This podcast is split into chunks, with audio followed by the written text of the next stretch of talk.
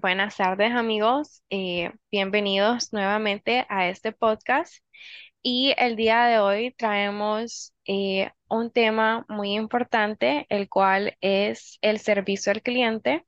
Creo que todos hoy en día pues tenemos una perspectiva eh, o nuestra propia opinión de cómo funciona lo que es el servicio al cliente o cada quien pues tiene su manera de pensar de cómo es el servicio al cliente de una empresa en específico, ¿verdad? O en general.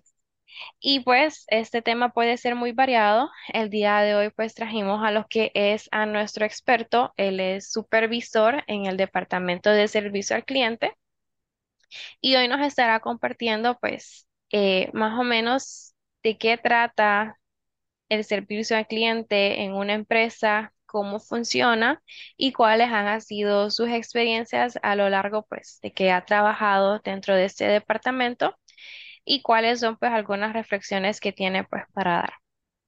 Entonces pues hacemos la bienvenida a Héctor Colindres. Por favor, preséntate.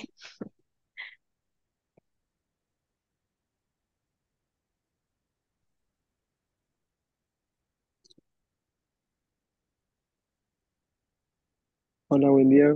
Mucho gusto, un placer estar aquí el día de hoy. Ok, gracias a vos pues por regalar lo que es un poquito de tu tiempo. Eh, y como te decía, pues vamos a hablar un poco sobre lo que es eh, el servicio al cliente, ¿verdad? Primeramente, pues quiero saber un poquito de vos, cómo ingresamos lo que es eh, a este mundo de servicio al cliente. Pues yo empecé en el servicio al cliente hace como cinco años, cinco o cuatro años, y pues lo miré como una alternativa y desde entonces pues me he desempeñado en ese rubro hasta ascender a supervisor. Ok, ¿y alguna vez te imaginaste cuando entraste a este rubro de que ibas a estar mucho tiempo o que ibas a estar hoy en día aún dentro de lo que es el rubro de servicio al cliente o para nada? Pues no sabía qué esperar, la verdad, pero ha sido una grata experiencia. Ok, me alegra, me alegra. Eh, bien, porque he escuchado muchas personas como que dicen, no, el servicio del cliente no es para mí. ¿Por qué crees que muchas personas piensan así, de esa manera? Pues en su mayoría es porque no quieren lidiar con otras personas o tener que atenderlas Entonces, yo también he escuchado ese tipo de comentarios y pues me, me lo imagino porque hasta cierto punto si uno se enfrenta con diversas situaciones en el día a día, a veces son difíciles de manejar. Totalmente. La verdad es que sí, muchas veces pues creo que no todas las personas como que tienen esa paciencia de estar lidiando con diferentes personalidades o siento yo que hay muchas personas pues que son muy cerrados a lo de ellos mismos y es muy difícil pues poder eh, tomar en cuenta como que un punto diferente o muchas personas pues no les gusta entrar en conflicto, ¿verdad? Y siento yo que eh, dentro de lo que es el departamento del servicio al cliente, no todo es color de rosas y siempre como que van a haber eh, ese conflicto, ¿verdad? Tanto entre el cliente con la empresa eh, y no siempre pues va a haber esa paciencia, ¿verdad? Que son, muchas veces son clientes frustrados. Entonces, eh, bien, hablando o entrando un poquito dentro de lo que es el tema, ¿verdad? Yo sé que pues ya llevas muchos años eh, pues con esta experiencia, ¿verdad? Dentro del servicio al cliente. Entonces, sí me gustaría saber, como que para vos, ¿cuáles crees que sean esas técnicas esenciales? eh, esas técnicas que se usan, por ejemplo, dentro del servicio al cliente para poder hacer que, que pueda funcionar en una empresa, pues. Pues funcionar en el sentido de que el, ser- el, sí, el servicio al cliente sea, se, se ejecute de forma correcta en una empresa o que Sí, claro, o sea, que como sea. que las personas estén satisfechas con su servicio al cliente, pues. que yo pueda decir, me encanta cómo me tratan en esta empresa y yo vuelvo a esa empresa por eso, porque me gusta cómo me tratan.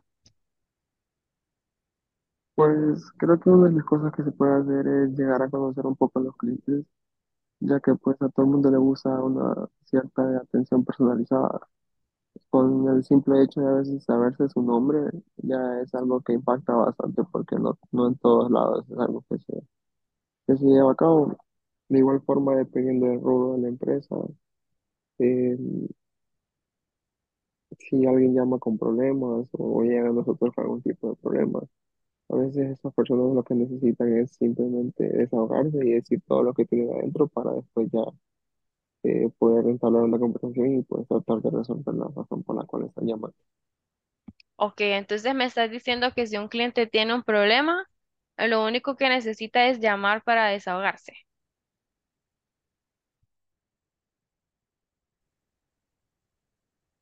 y ya está arreglado, ¿o no? Y pues o- obviamente hay que realizar las acciones que se deben hacer para tratar de buscar una solución.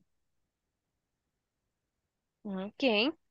Em, bueno, creo que concuerdo, creo que muchas personas pues solo necesitan como hacerles saber eso, ¿verdad? Los demás como que tienen un problema y normalmente pues ellos quieren sentirse como que escuchados, ¿verdad? Aún pues si no es como que nada más eh, o no se puede hacer nada más. Por ejemplo, he escuchado a mucha gente que se quejan de que sus paquetes llegan tardes.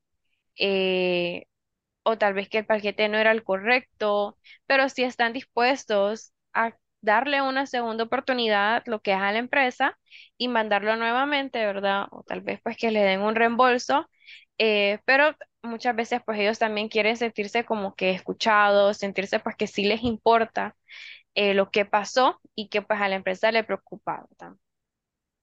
Eh, bien, entonces me parece muy bien eh, que las empresas pues, puedan tener como que sus propias técnicas eh, para mejorar lo que es el servicio al cliente. Y eh, dentro de estos pues cuatro, casi cuatro años que has estado en este departamento, ¿qué crees que has aprendido del servicio al cliente? ¿Qué te ha enseñado a vos, a tu crecimiento personal al estar trabajando por mucho tiempo lo que es en el servicio al cliente? Sí, creo que una de las cosas en las que me ha ayudado es que he aprendido a tener paciencia y pues he aprendido ya no desesperarme, ¿verdad? Porque pues es una de las cualidades que se necesitan. Y ahora pues soy un tipo de persona muy diferente, ya que pues me pongo el zapato de las demás personas, me he vuelto más empático y, y eso no solo ayuda en el trabajo, sino también en la vida personal. La verdad que sí, o sea, yo comprendo en esa parte porque eh, creo que muchas veces las personas, eh, no sé, se sienten que muchas veces pues lo toman como personal, ¿verdad? Entonces, eh, por ejemplo, en mi experiencia, yo te podría decir, o sea, yo trabajé un tiempo lo que es dentro del servicio al cliente y muchas veces cuando a mí no me escuchaba, o al menos yo soy una persona que no me gusta estar escuchando muchos problemas todo el tiempo. Y para mí eso sí era como que un problema al principio porque, ay no, ya va a llamar este cliente a quejarse eh, o va a estar enojado y yo no sé cómo lo voy a poder eh, hacer pues que, que esté contento. Em, o es muy difícil pues poder como que lograr calmar a esa persona cuando esa persona como que empieza a, a descargar todo hacia vos, ¿verdad? Entonces, eh, totalmente de acuerdo con lo que decís, en lo que pues te han enseñado un poco de paciencia. Creo que uno cuando ya trabaja de servicio al cliente y luego sale uno y uno es la persona como que el, el cliente y ve a la otra persona trabajando del servicio al cliente, creo que uno hasta ya se pone en los pies de la otra persona y dice como que, ay no, pobre gente, en lo que tiene que aguantar todos los días problemas o estar interactuando con muchas personalidades diferentes. Eh, entonces, sí entiendo como que uno se vuelve un poco como que más empático en ese aspecto, ¿verdad? Eh, y creo que la mayoría del tiempo eh, uno, pues al trabajar dentro de lo que es servicio al cliente, empieza a tomarse las cosas un poquito menos personales o al menos para mí, por ejemplo, cuando una persona se quejaba mucho eh, o tenía muchos problemas, eh, pues yo me sentía muy mal. eh, o yo pues también cargaba con ese peso de ese problema, o tal vez si el cliente estaba muy enojado, yo sentía como que se lo descargaba contra mí. Y muchas veces es que esa persona tal vez está molesta, no con uno directamente, pero sí con la empresa. Y pues uno es el medio entre ellos dos. Entonces uno pues es lo que recibe pues esa, eh, esa opinión o ese enojo por parte del cliente y uno la puede pasar muy mal, siento yo, ¿verdad? Siento que si uno pues no tiene como que eh, está como consciente de poder separar esos dos ámbitos, uno sí se lo puede llegar como que a tomar muy personal, pero siento yo que a medida del tiempo pues uno va aceptando eh, de que pues eso va a pasar diariamente Y, y uno lo va asimilando, pues que uno va aceptando que no es contra uno lo que tiene el cliente, sino pues eh, es su, su molest, ¿verdad? Su molestia hacia la empresa como tal, ¿verdad? Y uno pues de esa manera busca de qué forma poder calmar lo que es al cliente y poder darle lo que es eh, la mejor solución. Eh, ¿has sentido alguna vez, al menos vos de esta manera, que te ha afectado eh, a tu salud mental, por ejemplo, el estrés? eh, o no sé si alguna vez te has tomado algo personal que haya dicho algún cliente. Pues la verdad es que no, eh, no me ha afectado ni la salud mental, ni tengo nada personal.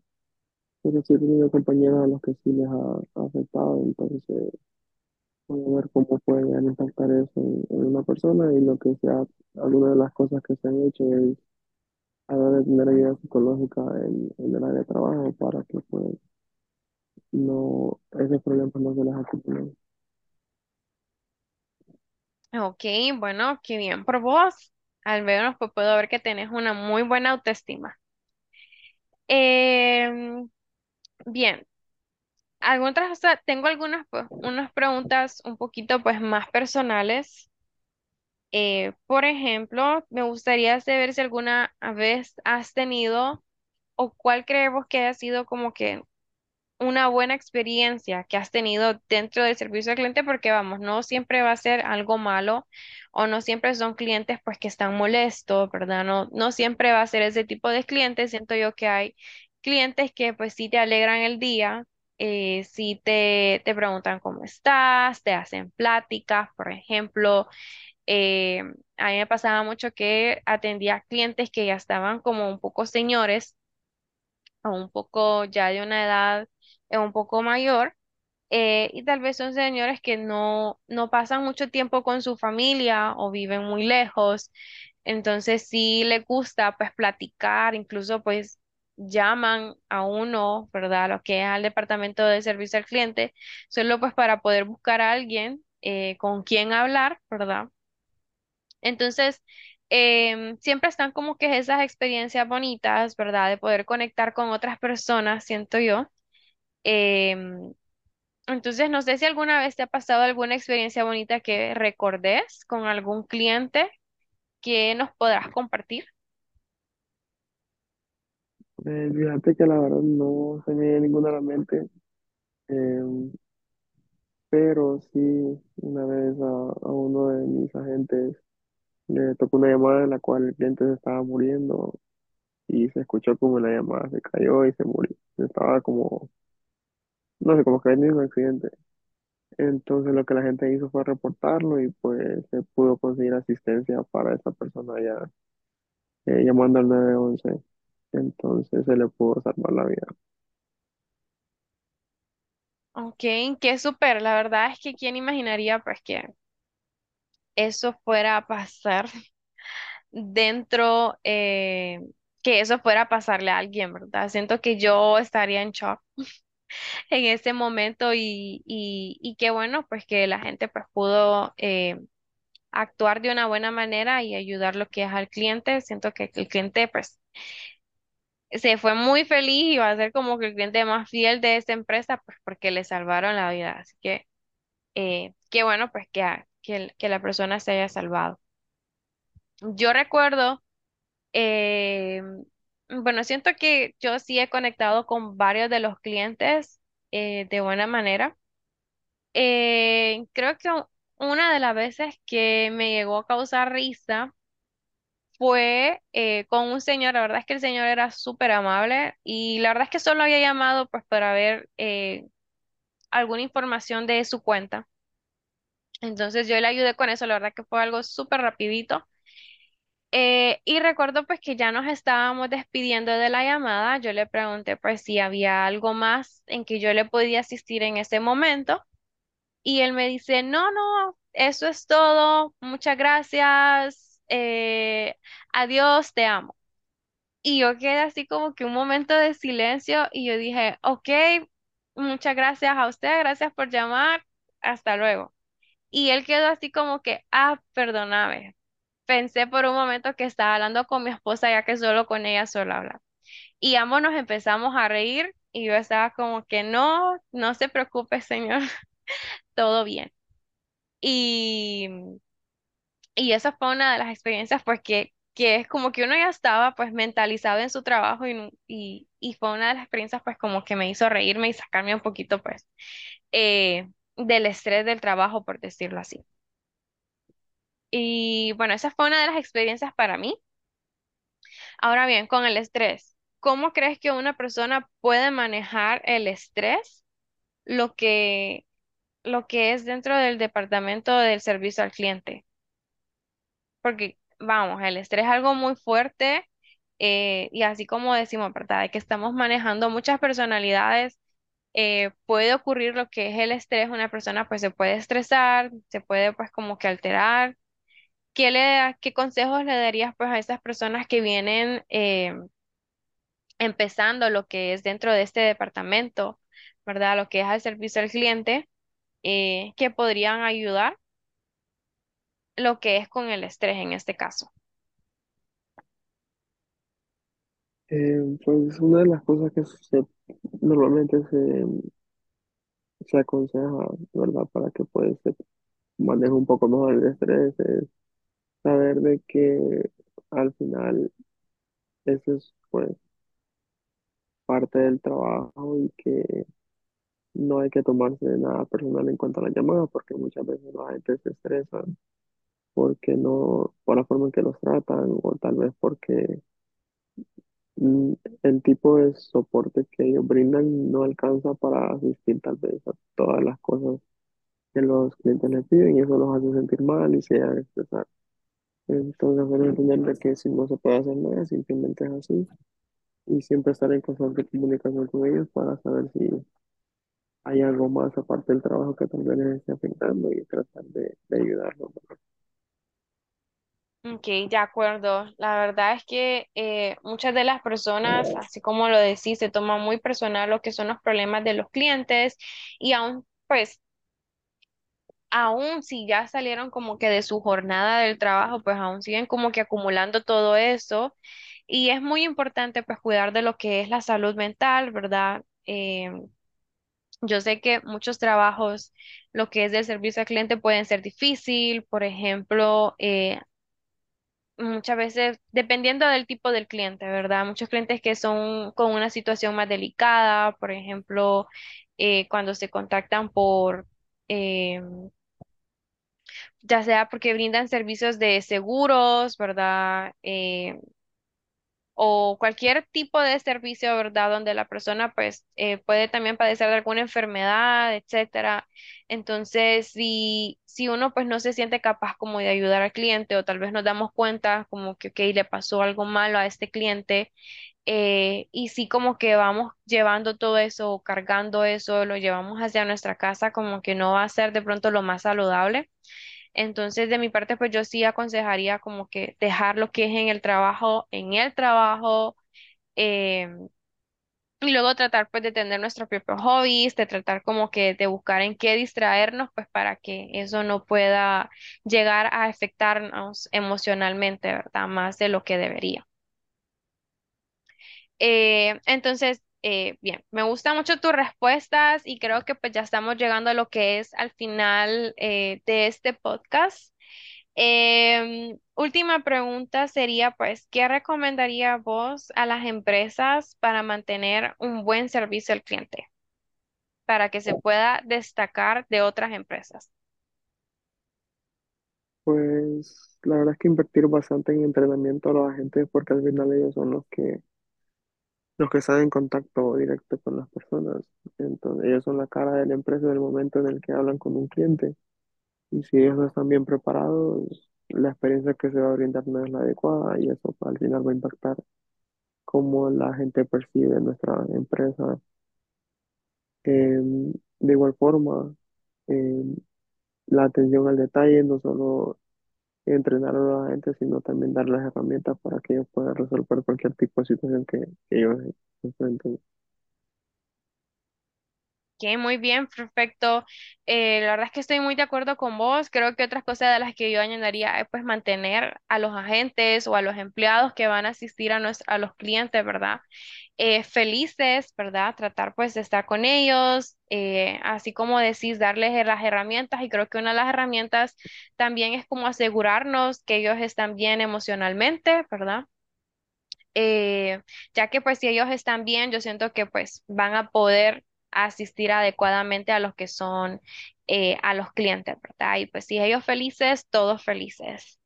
Entonces, pues muchas gracias, Héctor, por estar aquí presente el día de hoy en nuestro podcast. Creo que pues con esto ya estaríamos eh, culminando el día de hoy. Así que pues agradezco tu participación y pues ojalá y nos encontremos en otro podcast.